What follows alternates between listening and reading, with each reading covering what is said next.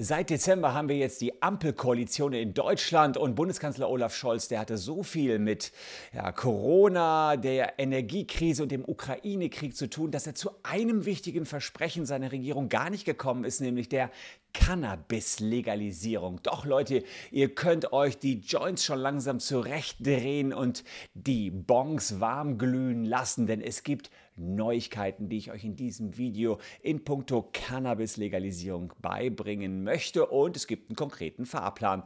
Endlich möchte man meinen, oje, oje, sagen manche, die dagegen sind. Und es gibt noch eine kleine Überraschung am Ende, weil so überraschend ist es ja doch nicht. Es gibt eine Lesung vom Taschenanwalt, aber für die, die mich noch nicht mit Brille gesehen haben, ja, die sehen das. Es geht nicht mehr anders. Wenn ich aus dem Buch vorlese wie dem Taschenanwalt, dann äh, klappt es leider nur mit Brille. Dazu mehr am Ende des Videos. Es wird also spannend.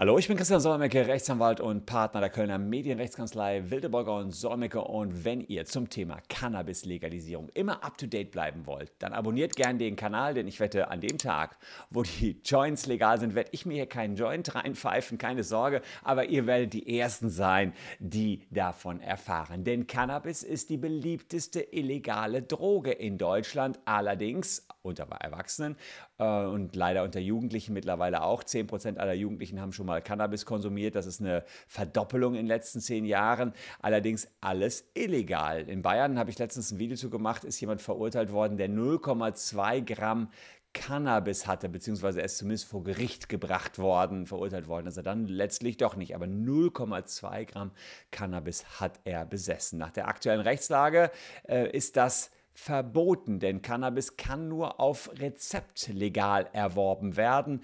Ärzte können seit 2017 zur Schmerzlinderung bei Schwerkranken solche Rezepte verschreiben für den Freizeitkonsum. Allerdings ist der Verkauf, der Ankauf und der Besitz von Cannabis illegal. Nicht verboten ist der Konsum. Ähm, das gilt rechtlich als Selbstschädigung. Fragt man sich, wie kann man Cannabis legalisieren? Wie kann man Cannabis konsumieren? Ohne dass man es besitzt. Ja, ich habe immer das Beispiel, ihr geht durch den Wald, findet in, in einer Astgabel einen brennenden Joint und zieht dran, dann, dann ist es so, dann habt ihr keinen Besitz und trotzdem nur den, die Selbstschädigung durch den Konsum.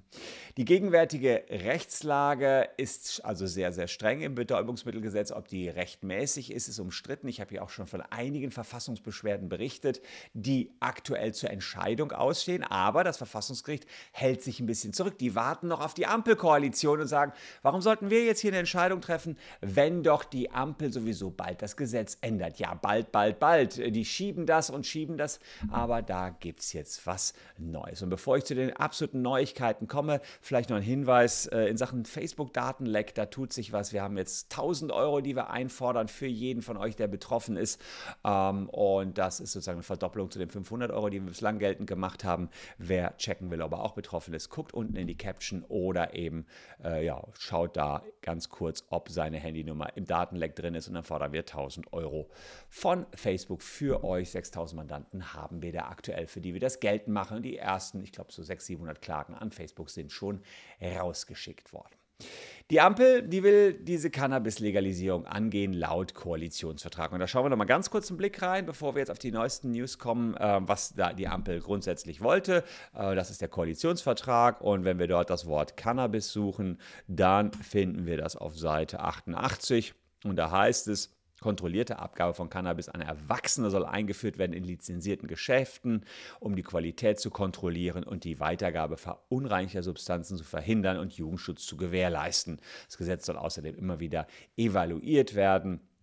Und in Sachen Prävention soll auch noch was getan werden. Also da gab es ähm, tatsächlich hier ein großes Vorhaben und es äh, soll eben alle vier Jahre eine Evaluierung soll, äh, kommen und die ähm, Regierung hatte auch schon sogenannte Modelle zum Drug-Checking angeboten da geht es darum, dass man illegal erworbene Drogen auf die chemische Zusammensetzung äh, überprüfen lassen kann, damit man nicht ja, durch gefährliche Inhaltsstoffe direkt getötet wird oder irgendwie schlimme Dinge passieren. Also da sollte man schon einiges machen. Aber klar, Sponsoring, Werbung und so sollte stark auch für Cannabis runtergefahren werden. Aber es tat sich ja nichts die letzte Zeit. Und insofern hat ein Tweet von Christian Lindner ja, vielleicht ein bisschen überrascht, der es jetzt äh, Anfang Mai die Runde machte. Er sagt per Twitter eine Frage, die mir viele immer wieder stellen, wann Bubatz legal, wann Bubatz legal? Ähm, ja, Bubatz ist sozusagen Kunstbegriff für ein Joint, also entsprechend eine cannabishaltige Zigarette, würden wir Juristen das sagen. Es wird aber auch als äh, die Bezeichnung Gras oder Weed verwendet. Er nimmt jetzt hier Bubatz und er sagt, ich würde sagen bald. Ja, so äh, ist ein bisschen kryptisch, aber was ich dann spannend fand, bestätigt wird diese Aussage noch von seinem Kollegen von der SPD, also der FDP Lindner, aber Regierungskollege von der SPD Lauterbach. So wird es kommen. Also er antwortet auf Lindner, der Prozess wurde eingeleitet. Sprich, Lauterbach bestätigt das, hier ein Prozess eingeleitet worden ist. Also wir haben zwei Aussagen von zwei Ministern über Twitter und da muss man natürlich sagen, bald ist ja erstmal ein dehnbarer Begriff. Was bedeutet bald? Ja, dass Cannabis bald legalisiert werden soll, ähm, kann man jetzt erstmal wenig mit anfangen, aber der Drogen- und Suchtbeauftragte der Regierung, Burkhard Bienert von der SPD, der hat jetzt das Heft in die Hand genommen und konkrete Maßnahmen ergriffen auf dem Weg zur Cannabis-Legalisierung. Legalisierung, weil der Mann so wichtig ist. Für alle, die die Cannabis legal haben möchten, schauen wir uns ihn einmal an. Das ist also der Drogen- und Suchtbeauftragte, das ist der Burkhard Blinert von der SPD.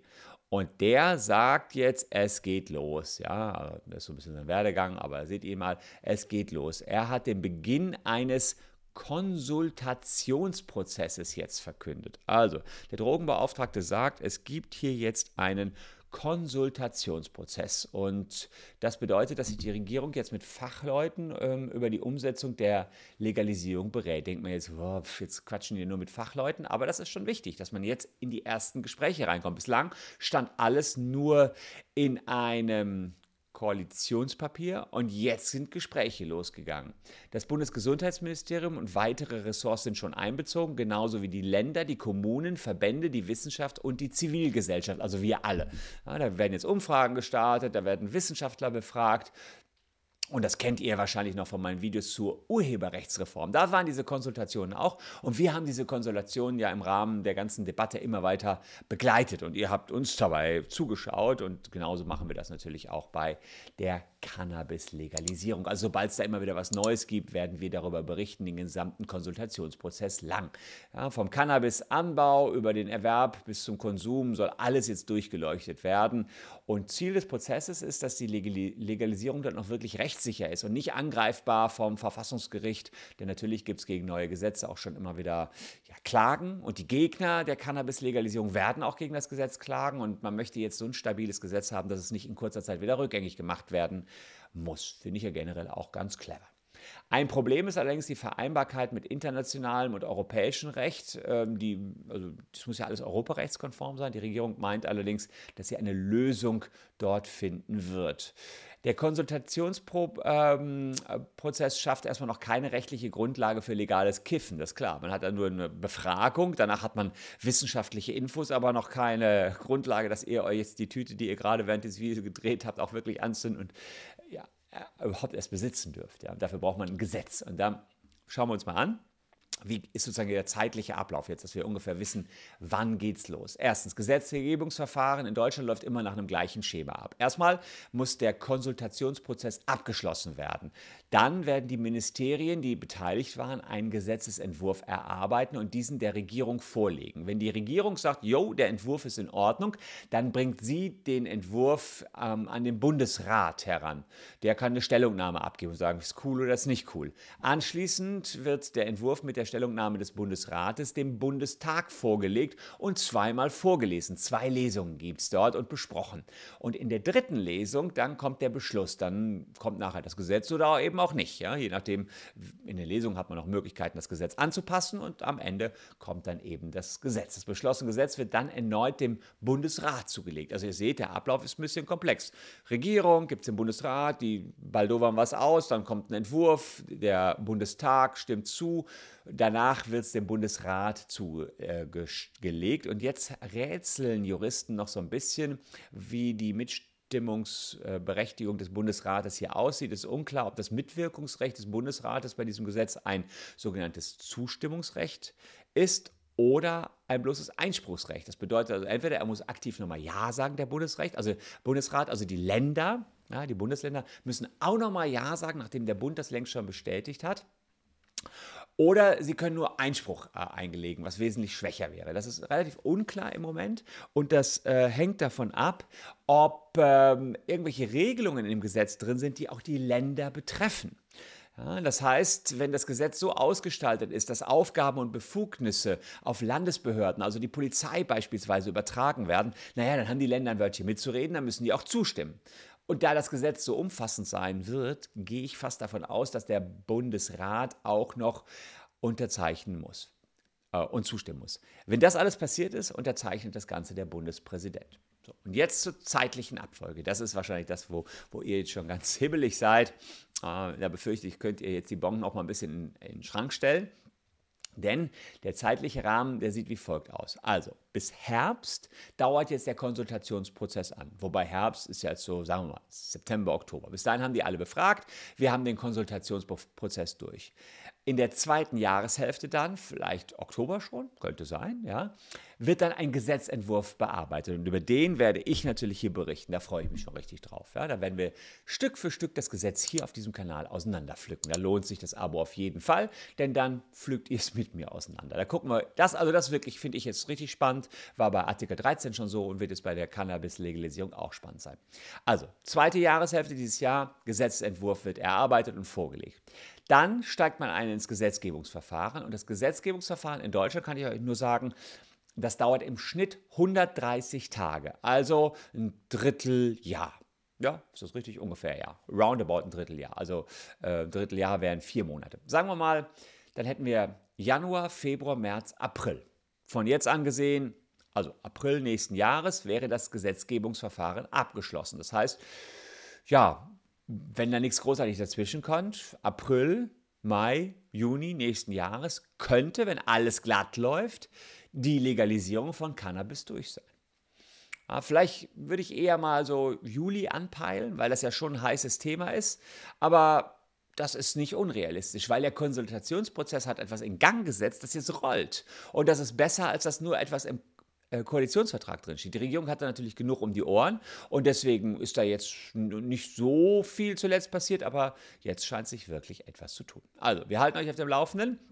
Und äh, ja, während ihr darauf wartet, äh, dass die Cannabis endlich legalisiert wird, ähm, lese ich noch ein bisschen was vor. Das habe ich ja versprochen. Und äh, zwar aus dem Taschenanwalt erscheint am Dienstag. Das heißt, wer es heute bestellt, wäre der Erste, der es hätte. Und ich sage ja immer, der Taschenanwalt ist das perfekte Geschenk für Vatertag. Vatertag ist ja jetzt bald schon, äh, steht vor der Tür, 14,99 kostet es. Und ich lese jetzt das Kapitel. Und dafür muss ich dann leider, ich habe es letztes Mal schon gesagt, die Brille aufsetzen, weil anders geht es nicht mehr. Ich lese jetzt das Kapitel aus dem Taschenanwalt. Ähm, darf ich potenziellen Einbrechern während meines Urlaubs eine Falle stellen? Ah, Urlaub steht ja bald an und wir gucken jetzt mal, ob ihr potenziellen Einbrechern eine Falle stellen dürft. Also, Taschenanwalt, Seite 200, darf ich potenziellen Einbrechern während meines Urlaubs eine Falle stellen. Wohl jeder kennt Kevin allein zu Hause, den Kinoklassiker aus den 90ern. Darin wird der kleine Kevin von seinen Eltern über Weihnachten zu Hause vergessen und erfährt, dass Einbrecher in sein Haus einsteigen wollen. Kurzerhand installiert er diverse Einbrecherfallen. Ein herabfallendes Bügeleisen im Keller, kaputte Weihnachtsdeko und Murmeln zum Ausrutschen auf dem Fußboden, eine vereiste Treppe, ein glühend heißer Türknauf und so einiges mehr. Hollywood eben. Doch auch das reale Leben kennt Einbrecherfallen. Gefährlicher als Kevins Fallen allerdings sind sogenannte Selbstschussanlagen, die beim Betreten des Grundstücks oder des Gebäudes einen Schuss in Richtung des Eindringlings abgeben. Damit soll dieser abgeschreckt, verletzt oder sogar getötet werden. Tatsächlich sind in den USA schon einige Menschen durch solche Selbstschussanlagen ums Leben gekommen. Was aber vor allem daran liegt, dass die Eigentümer oftmals vergessen, die Anlagen zu deaktivieren, wenn sie selbst ihre Häuser wieder betreten wollen. Doch ist es überhaupt erlaubt, sein Haus vorsorglich durch Fallen gegen Einbrecher abzusichern? Eigentlich wäre das Aufstellen solcher Maschinen, je nachdem, was dadurch später passiert, als gefährliche Körperverletzung oder Totschlag strafbar. Selbstschussanlagen ohne Genehmigung sind außerdem ein strafbarer Verstoß gegen das Waffengesetz. Allerdings kennt das Strafrecht auch die Notwehr. Das bedeutet, man darf sich grundsätzlich verteidigen, wenn man selbst oder das Eigentum unmittelbar angegriffen wird, zum Beispiel durch einen Einbrecher. Auch vorher aufgestellte Fallen können als antizipierte Notwehr erlaubt sein. Allerdings geht man das Risiko ein, später einen harmlosen Besucher zu treffen oder sich selbst. Es hängt also vom Zufall ab, ob man sich später gegen einen vermeintlichen Eindringling hätte wehren dürfen oder nicht. Außerdem gibt es noch ein weiteres Problem, zumindest bei wirklich gefährlichen Fallen oder Selbstschussanlagen. Das Notwehrrecht verlangt, dass man von mehreren gleich geeigneten Mitteln das am wenigsten gefährliche nutzt, um den Angreifer abzuwehren. Selbstschussanlagen dürften danach grundsätzlich nie erlaubt sein, erst recht nicht, wenn sie auf die Brusthöhe eines potenziellen Eindringlings gerichtet sind, um ihn direkt zu töten. Also Finger weg.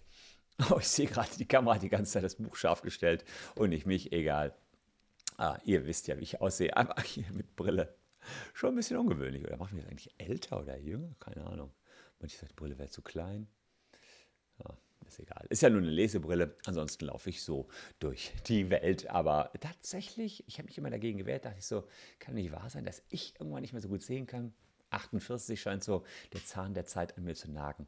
So ist das eben im Leben. Also, super Vatertag-Geschenk. Ähm, das war jetzt gerade Platz 10 der meistverkauften Bücher von Amazon. Und wenn man weiß, das sind 10 Millionen Bücher, fand ich schon nicht stark. Fand ich schon echt krass. Also danke euch dafür, dass ihr uns da so supportet. Ziel ist es in der ersten Woche, so viel zu verkaufen, dass man dort äh, ja, in die Bestsellerlisten kommt. Dann findet ihr uns in jeder Buchhandlung. Wer keinen Bock auf Lesen hat, für den habe ich noch ein bisschen was zum Schauen. Hier noch zwei Videos, die euch ebenfalls gefallen könnten. Wir sehen uns morgen an gleicher Stelle schon wieder. Ich wünsche ein wundervolles Wochenende, sonniges Wochenende. Es sieht ja wirklich toll aus. Bleibt mir gesund. Tschüss und bis dahin.